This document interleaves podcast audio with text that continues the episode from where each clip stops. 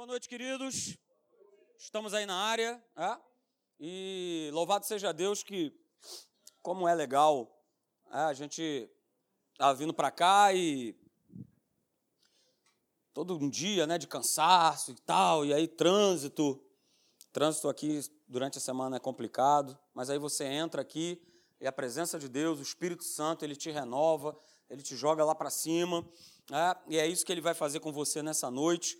Eu creio no poder da palavra de Deus e que vai fazer com que você saia, volte para sua casa de maneira diferente da maneira que você entrou aqui, ok? Mas para isso acontecer, é, a gente tem falado aqui às quartas-feiras sobre nós renovarmos a nossa mente, assim como nós temos falado no domingo pela manhã sobre proteger a mente, né, contra a influência do mal. Então nós vamos falar também um pouquinho sobre isso nessa noite, mas eu quero recordar com vocês é o que a gente já vem falando aí ao longo dessas quartas-feiras. Nosso texto base, que você já conhece, Romanos capítulo 12, verso de número 2. O apóstolo Paulo ele dá essa declaração para que eu e você, falou para a igreja de Roma e continua falando para cada um de nós hoje, para que nenhum de nós é, venhamos a nos conformar com aquilo que nós vivemos, com as coisas desse mundo, com o que acontece, porque o que é mais fácil de acontecer é nós tomarmos a forma e começarmos a concordar e a nos conformar de que é assim mesmo, é desse jeito, é dessa forma, é a crise e é isso, é aquilo outro. Não, não se conforme. Mas existe uma maneira para isso acontecer.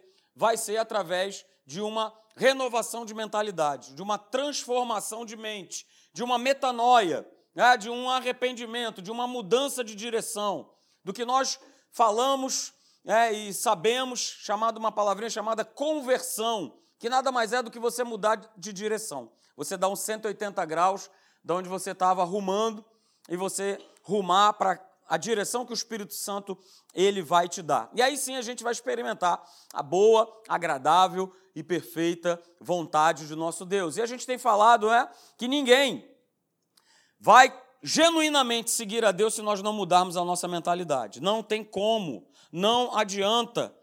Senão é só religião. É só fazer parte, ter uma carteirinha, fazer. É só religião. É? E nós não queremos, eu acho que você também não quer, eu creio que você não quer, ser um religioso. Não é isso? Você não quer, você quer ser cristão.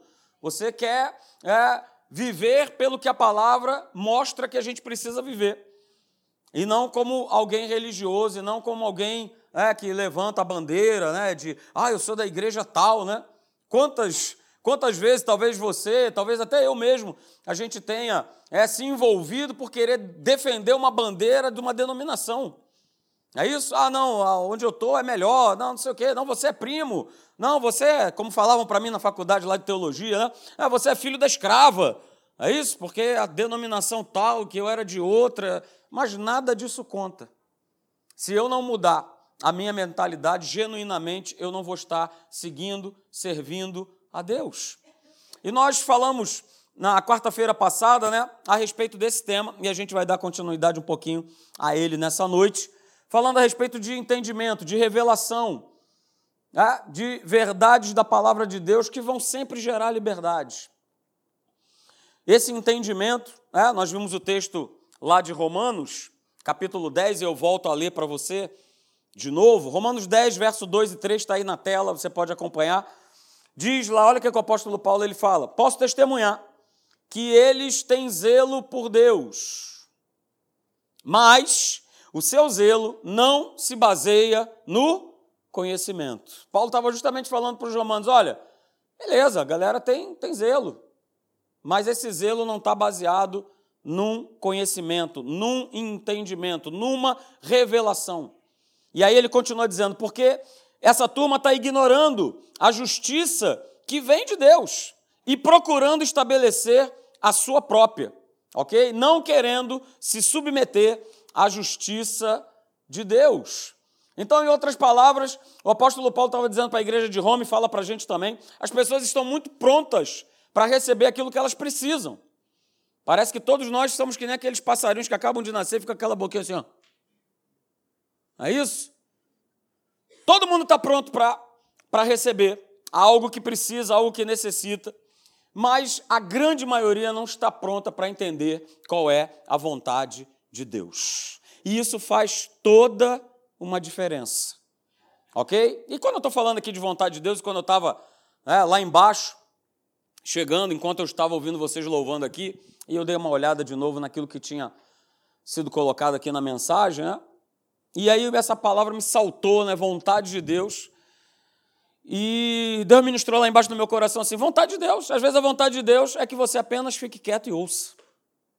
Eu não sei se é o seu caso nessa noite, mas Deus me mandou falar isso. Quando eu estava lá embaixo. Talvez a vontade de Deus é que você fique quietinho. Olha, se aquieta, aquietai-vos e sabei que eu sou Deus. Essa pode ser a vontade de Deus para a sua vida hoje, nesse momento. De você ficar quietinho e de você perceber a vontade de Deus. De repente, não é algo que você vai estar ouvindo com uma série de frases ou de palavras, mas Ele quer que você se aquiete. Ele quer que você ouça. Ele quer que você entenda. Por isso, né, nós falamos aqui semana passada que Deus nos chama a estar nessa posição ou nesse ponto de entendimento, de revelação. Isso precisa ser a nossa prioridade. Por isso precisamos estar nessa posição. Por isso nós precisamos estar nesse ponto. E isso tem que ser a nossa prioridade todo o dia. Revelação, entendimento. O que, é que eu falei? Entendimento, revelação gera liberdade. Para que a gente de fato viva uma vida em liberdade. E aí nós falamos também, né? Por que, que então é tão importante que eu entenda a respeito da vontade de Deus? E nós vimos a resposta né, em textos bíblicos. Isaías capítulo 5, verso 13. Veja o que diz lá. Portanto, o meu povo será levado cativo por falta de quê? De entendimento. E quantos têm sido levados cativos porque falta revelação, entendimento? Não é isso? E nós vimos também, né, que é o texto que é bastante conhecido, bastante usado. Oséias capítulo 4, verso 6. O meu povo tem sido destruído porque lhe falta conhecimento. No verso 14 desse mesmo capítulo 4, olha, o povo que não tem entendimento corre para a sua perdição. Veja como a palavra de Deus, ela tem essa preocupação de nos mostrar a respeito de entenda, conheça, entenda, busque essa palavra revelada. Faz toda a diferença. E às vezes, queridos, de textos que você já conhece de trás para frente e de frente para trás. Eu estava ontem ministrando aqui na, na Atos, não é isso? E falando a respeito do texto que está lá em Lucas, capítulo 19, se eu não me engano, falando a respeito de Zaqueu, quando ele sabe que Jesus vai passar e ele é pequenininho, sobe numa árvore, ah, e quando Jesus ele passa e ele vê Zaqueu ali em cima daquela árvore, árvore ele declara que Hoje mesmo houve salvação nessa casa. E naquele momento, dando aula ontem ali, veio justamente a revelação sobre essa palavra. O Senhor me revelou, poxa, por que, que ele, Jesus não virou para ele e falou assim, Zaqueu, olha só, cara, por conta da tua fé, houve salvação para você. Não, ele falou, olha, Zaqueu, eu quero te falar o seguinte: hoje houve salvação nessa casa. E houve uma revelação, e eu compartilhei com os alunos ontem, quero compartilhar com você também. Ah, quando ele fala isso, é porque Deus, quando ele olha para mim e para você, ele olha para toda a nossa casa. Quando ele olhou para Zaqueu, ele não estava olhando só para a vida de Zaqueu, mas ele estava olhando para toda uma casa. E por conta da atitude daquele homem, Jesus declara que, olha, Zaqueu, deixa eu te falar, por conta da tua fé, a tua casa será salva. E a gente vê isso escrito lá em Atos. É isso? Olha, crê no Senhor Jesus e será salva tu e a tua casa. E como foi legal a gente poder ver isso. Então, queridos, né, nós falamos, quando não há entendimento da verdade, na nossa mente, no nosso coração, é, a verdade não vai resplandecer, como aconteceu ontem na aula, e não vai gerar liberdade, não vai gerar ação, não vai é, gerar compreensão do que aquilo que Deus quer ministrar especificamente na tua vida. especificamente na tua vida. E quanto mais eu e você tivermos entendimento espiritual e buscando esse entendimento, esse conhecimento, é, mais livre nós seremos. E todos nós aqui queremos ter liberdade em todas as áreas da nossa vida.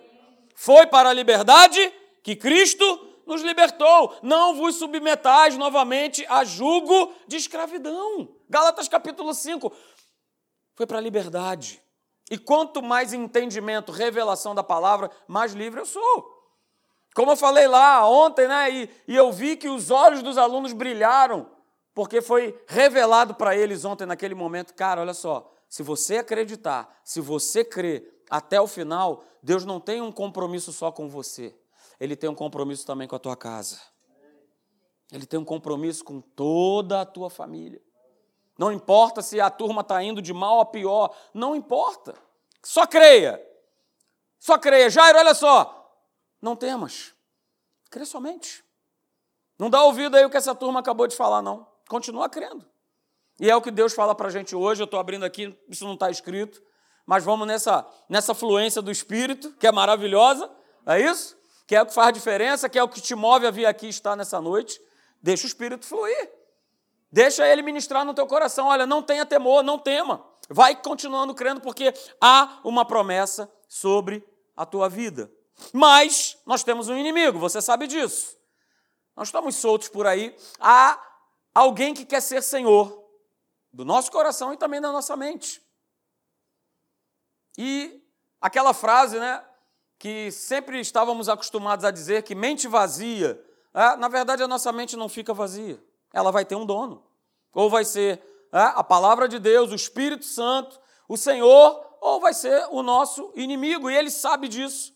É, e ele vai tentar de todas as formas, e eu quero ver com você hoje três, três coisas que ele tenta fazer né, para nos impedir de que nós venhamos a receber esse entendimento, essa revelação da verdade. A gente vai ver três coisas bem simples, como o pastor Alexandre falou, porque a palavra de Deus é simples e eu não vou querer complicar aquilo que o Espírito Santo quer ministrar no teu e no meu coração nessa noite. E aí a gente vai usar como base né, a parábola do semeador, que você conhece, está lá nos três evangelhos, mas especificamente o que está escrito lá em Lucas, no capítulo 8.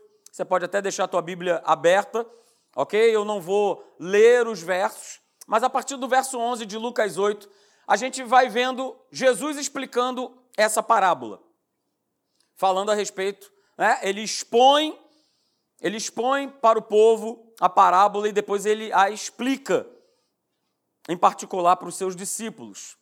E especificamente no verso 12 de Lucas 8, o Senhor ele declara nessa explicação que a palavra ela é arrebatada, ela é tirada em outras versões, ela é em outras versões está escrito que ela é roubada do coração.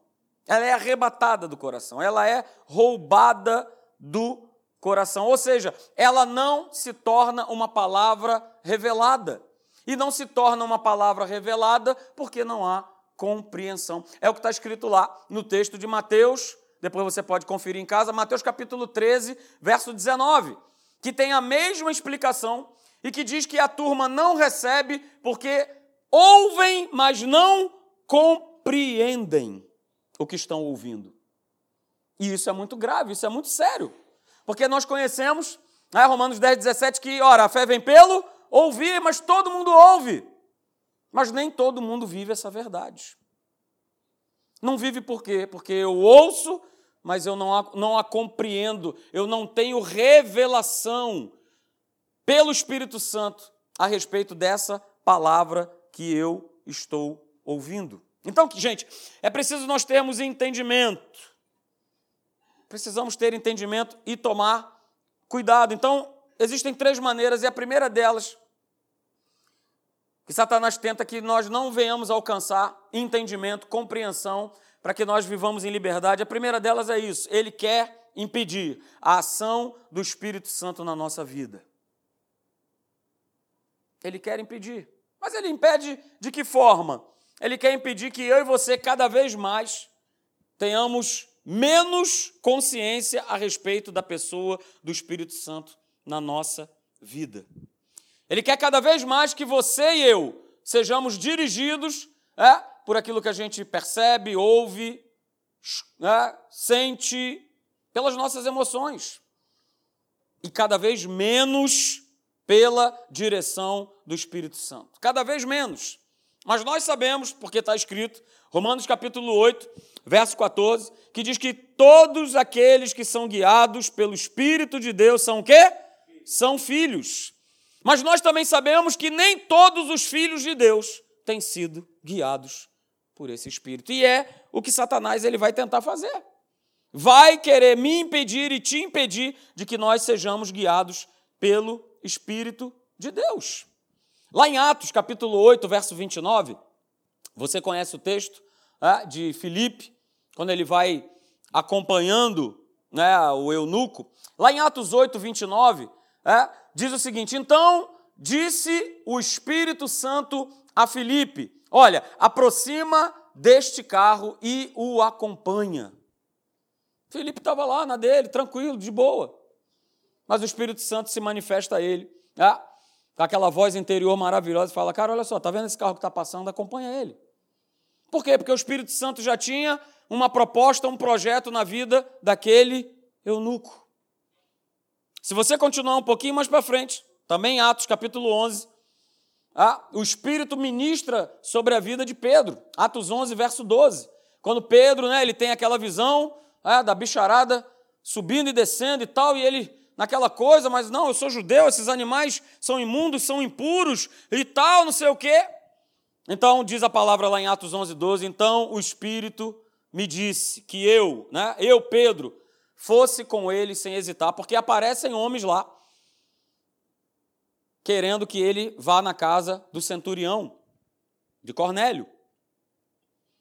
E quando eles aparecem, o Espírito ministra no coração dele e fala assim: Pedro, acompanhe essa turma e não hesite. Mas o Espírito Santo, ele tem sido substituído nas nossas vidas por todo tipo de situação, queridos.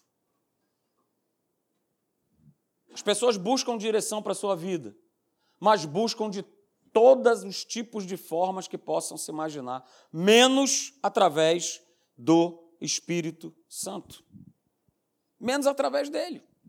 E aí entram conceitos teológicos, conceitos filosóficos, não do que eu já ouvi falar, não do que o irmãozinho que senta do meu lado já me disse que é assim, que é assado.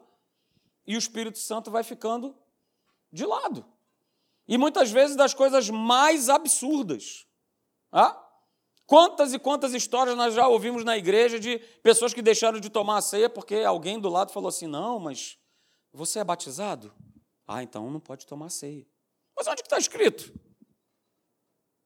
Como uma vez estava dando aula na Atos, né? Falando, acho que a respeito das realidades mesmo da nova criatura. E aí acabou a aula, um rapaz veio me agradecer. Ele estava né, barbudo, ele falou, pastor, estou muito feliz com essa aula. Poxa, que legal, saio daqui nessa noite abençoado, liberto. O entendimento, a compreensão, a revelação do Espírito Santo liberta. É o que nós estamos falando. E ele veio falar comigo, olha, eu estou muito feliz, porque é, na, lá na minha igreja eu fui, eu fui, o pastor me impediu de ser batizado. Eu falei, ué, mas como assim te impediu? Ele falou, é, eu, se eu não tirasse a barba, eu não poderia me batizar. Então, Lucas, Sinto muito. Se não há entendimento, e naquele momento ele não tinha entendimento, ele não tinha revelação da palavra, e ele o quê? Comprou? Comprou a ideia. Ah, o pastor falou. Ué, mas o pastor falou e o, e o Espírito, onde é que ele entra nessa história?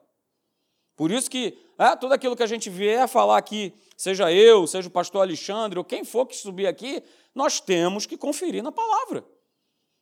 A gente tem que conferir, a gente tem que ver, a gente tem que perceber. Opa, legal, isso é de Deus, tá? É de Deus porque está escrito. Porque o Espírito Santo ele, ele me mostra, ele me revela. Mas o problema é que as pessoas têm sido levadas, eu dei exemplos bem chulos, né? Porque as pessoas têm dado o primeiro lugar, não para a pessoa do Espírito Santo, mas têm dado o primeiro lugar para outras coisas. Por isso eu tenho uma preocupação muito grande que essa igreja não vire um local pura e simplesmente de entretenimento. Porque local de entretenimento é teatro, é cinema, mas não a igreja. A igreja do Senhor Jesus tem que ser um local, como eu falei no início, que você entrou aqui de um jeito e você vai sair completamente diferente, transformado pelo poder vivo da palavra de Deus. Talvez você venha, talvez você veio aqui nessa noite atrás de uma resposta de Deus. E você vai levar a tua resposta, porque ele é fiel e ele vai te responder, ele vai falar contigo. O Espírito Santo, mas Satanás ele tenta impedir essa ação. Ele não quer que esse livro seja iluminado pelo Espírito Santo. Ele não quer. Ele não quer. E muito mais ainda, né, quando aparecem as provas, quando aparecem os testes, porque quando isso acontece, aí ele tenta, é, de uma outra forma, impedir a igreja de receber entendimento, que é dessa forma aí, ó, questionando a verdade. Parece que quando a turma passa por situações, por provas, por testes, por lutas, né, logo se levanta, mas aparece o porquê lá bem grandão. Poxa, mas se eu estou na igreja, por quê?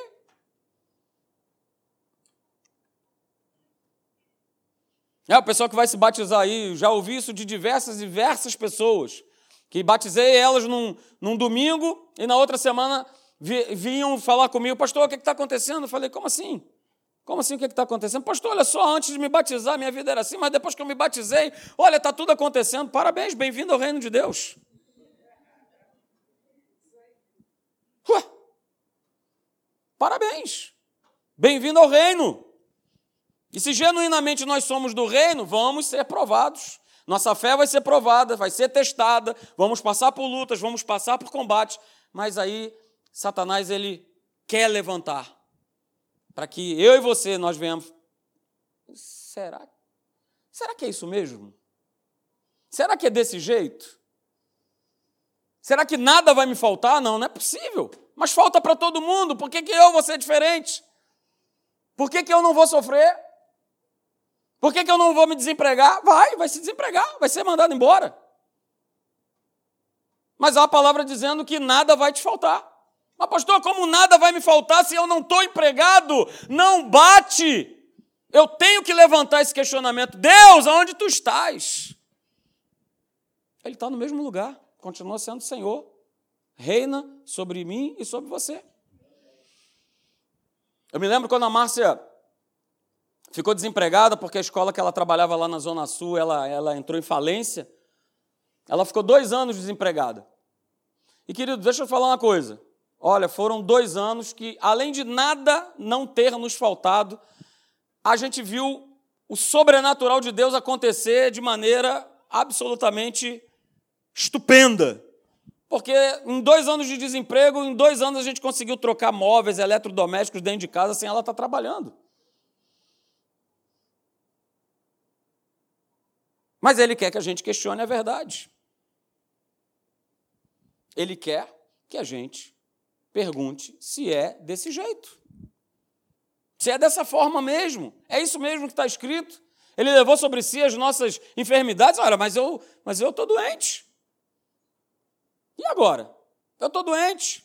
E ele quer nos pegar de alguma maneira, de alguma forma, para que a gente abafe a voz do Espírito Santo e a gente questione a verdade. E uma vez que eu e você nós questionamos a verdade, nós cada vez mais nos afastamos dela. Porque a mentira ela começa a crescer, ela começa, é? E não vão faltar que nem aqueles amiguinhos de Jó, né, para chegar do teu lado para falar, rapaz, isso mesmo, tem que fazer alguma coisa, tem que correr atrás, tem que isso, tem aquilo outro. Mas Deus falou para fazer?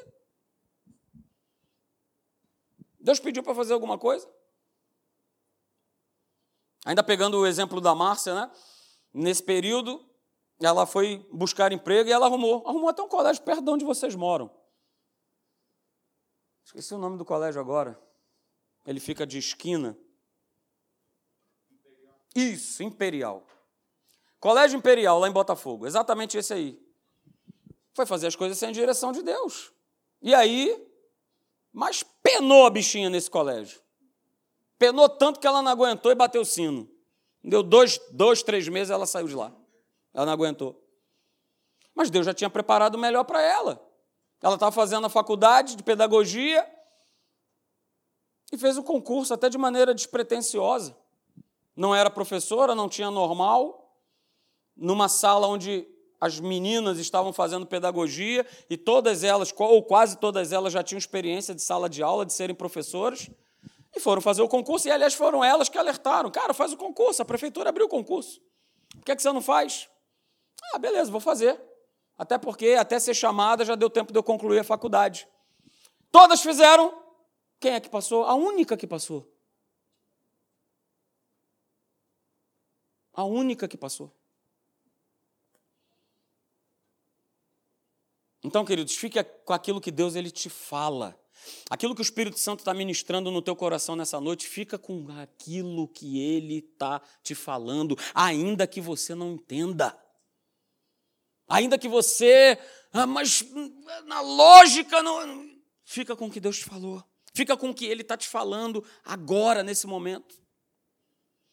Porque se a gente voltar para a parábola do semeador, a gente vai ver lá no verso 14 do capítulo 8 de Lucas, ah, que os cuidados do mundo, os deleites, os prazeres sufocaram a palavra, sufocaram a semente.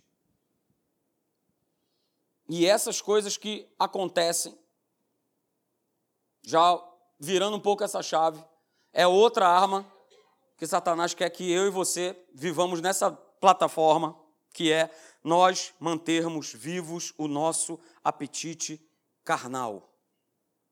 Porque quanto mais carnais nós formos, menos revelação e entendimento da verdade nós teremos. Pode anotar isso aí, não está escrito aqui. Mas quanto mais carnal, aí, pastor, é possível existir crentes carnais? Sim, está cheio. As igrejas estão cheias de crentes carnais. Novas criaturas, mas que ainda vivem na carnalidade. O próprio apóstolo Paulo declarou isso. Cara, eu queria falar, eu queria dar um alimento melhor, mais sólido, mas vocês são carnais e precisam crescer. Então, vamos lá, vamos continuar na chupeta e na mamadeira. Porque não tem como eu dar um alimento sólido para vocês. E olha só, quando nós andamos na carne e não no espírito, essa é a maior derrota que nós podemos ter a respeito de quem Deus é, da sua verdade, da sua palavra, desse entendimento, dessa revelação. Quando a gente anda na carne, a gente perde. Quando a gente anda na carne, quando andar na carne é a nossa maneira de viver. Por isso nós lemos lá no início, né? Olha, não se conforme com esse século. Não viva da mesma maneira que todo mundo vive a mesma maneira de proceder, a mesma maneira de agir, a mesma maneira de pensar, a mesma maneira de falar. Não se conforme, não tome essa forma. Não seja informado por esse espírito, porque esse é o jeito em que as pessoas vivem.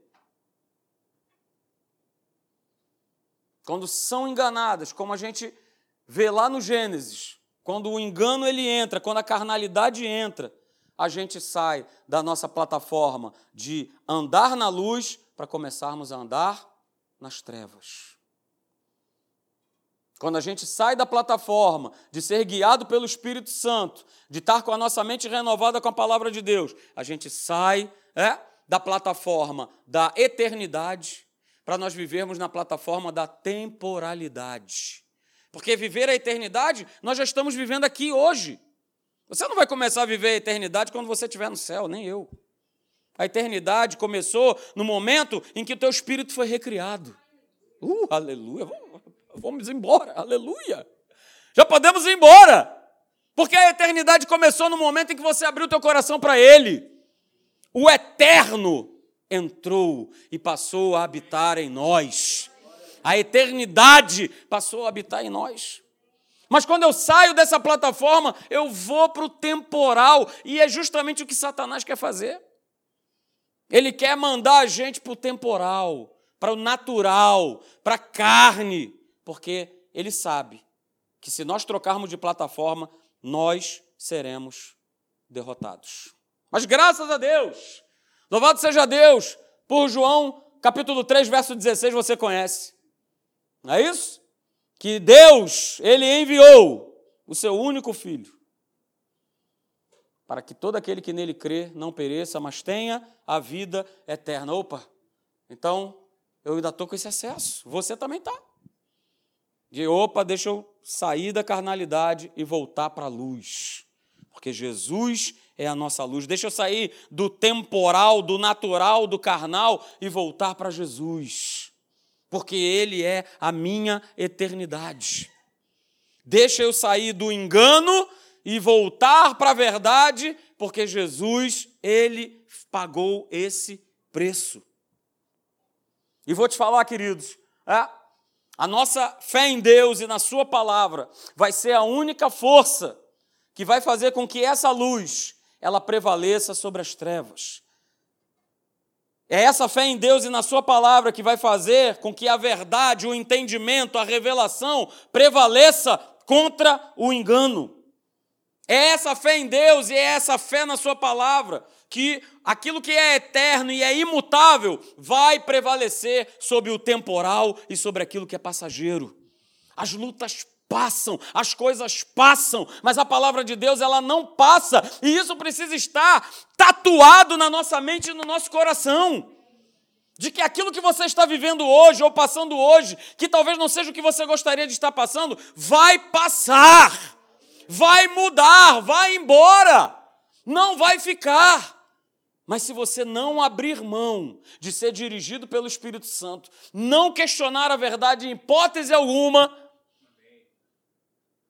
e continuar crendo, se mantendo na posição certa, na plataforma certa, que é a plataforma que Deus espera que eu e você nós estejamos. Mas isso só vai, só vai acontecer se nós renovarmos a nossa mente com a verdade. Porque é essa renovação que nos empurra para fora desse mundo falido, decaído e esse mundo cheio de engano. É o que vai nos dar força, é o que vai nos fazer crescer, é o que vai nos impulsionar. Por isso Jesus estava lá todo o tempo ensinando. Três anos de ministério ensinando a palavra. Para tirar aquela turma do engano das trevas, de um fardo pesado que tinham que carregar. A própria palavra diz aos fariseus, esses não queriam carregar esse fardo, mas queriam lançar sobre as pessoas. E Jesus ele vem, não, não, gente. Está escrito. Vocês não querem viver pelo que está escrito, ele falava para os fariseus.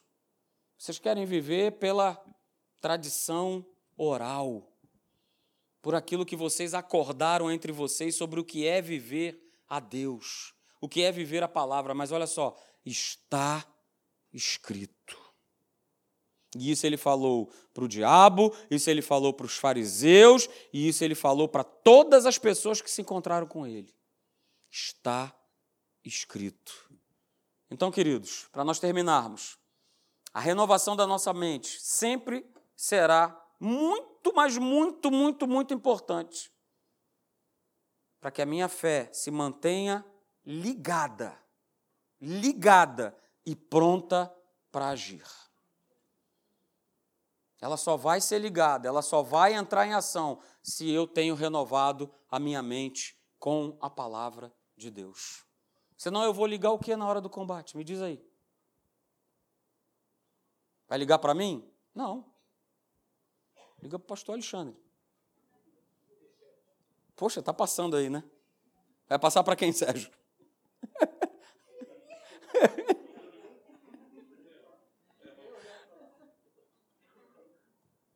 Na hora que eu precisar ligar minha fé, só vai haver um jeito, se a minha mentalidade, se o meu coração eles estiverem transformados, eles estiverem sendo todo dia alimentados, queridos. A gente alimenta o nosso corpo com três refeições, pelo menos três. Outros alimentam com quatro, com cinco, com seis, sei lá com quantas. Ah? Mas a gente quer dar para o nosso espírito um misto frio de uma semana atrás para o nosso espírito comer. O pobre vai morrer, né? Vai morrer de inanição. Renove a sua mente. Renove com a verdade.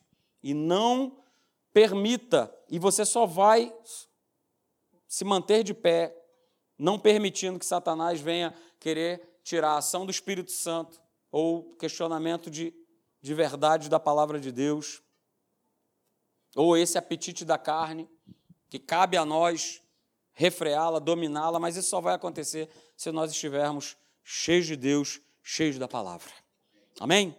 Vamos ficar de pé, quero orar por você.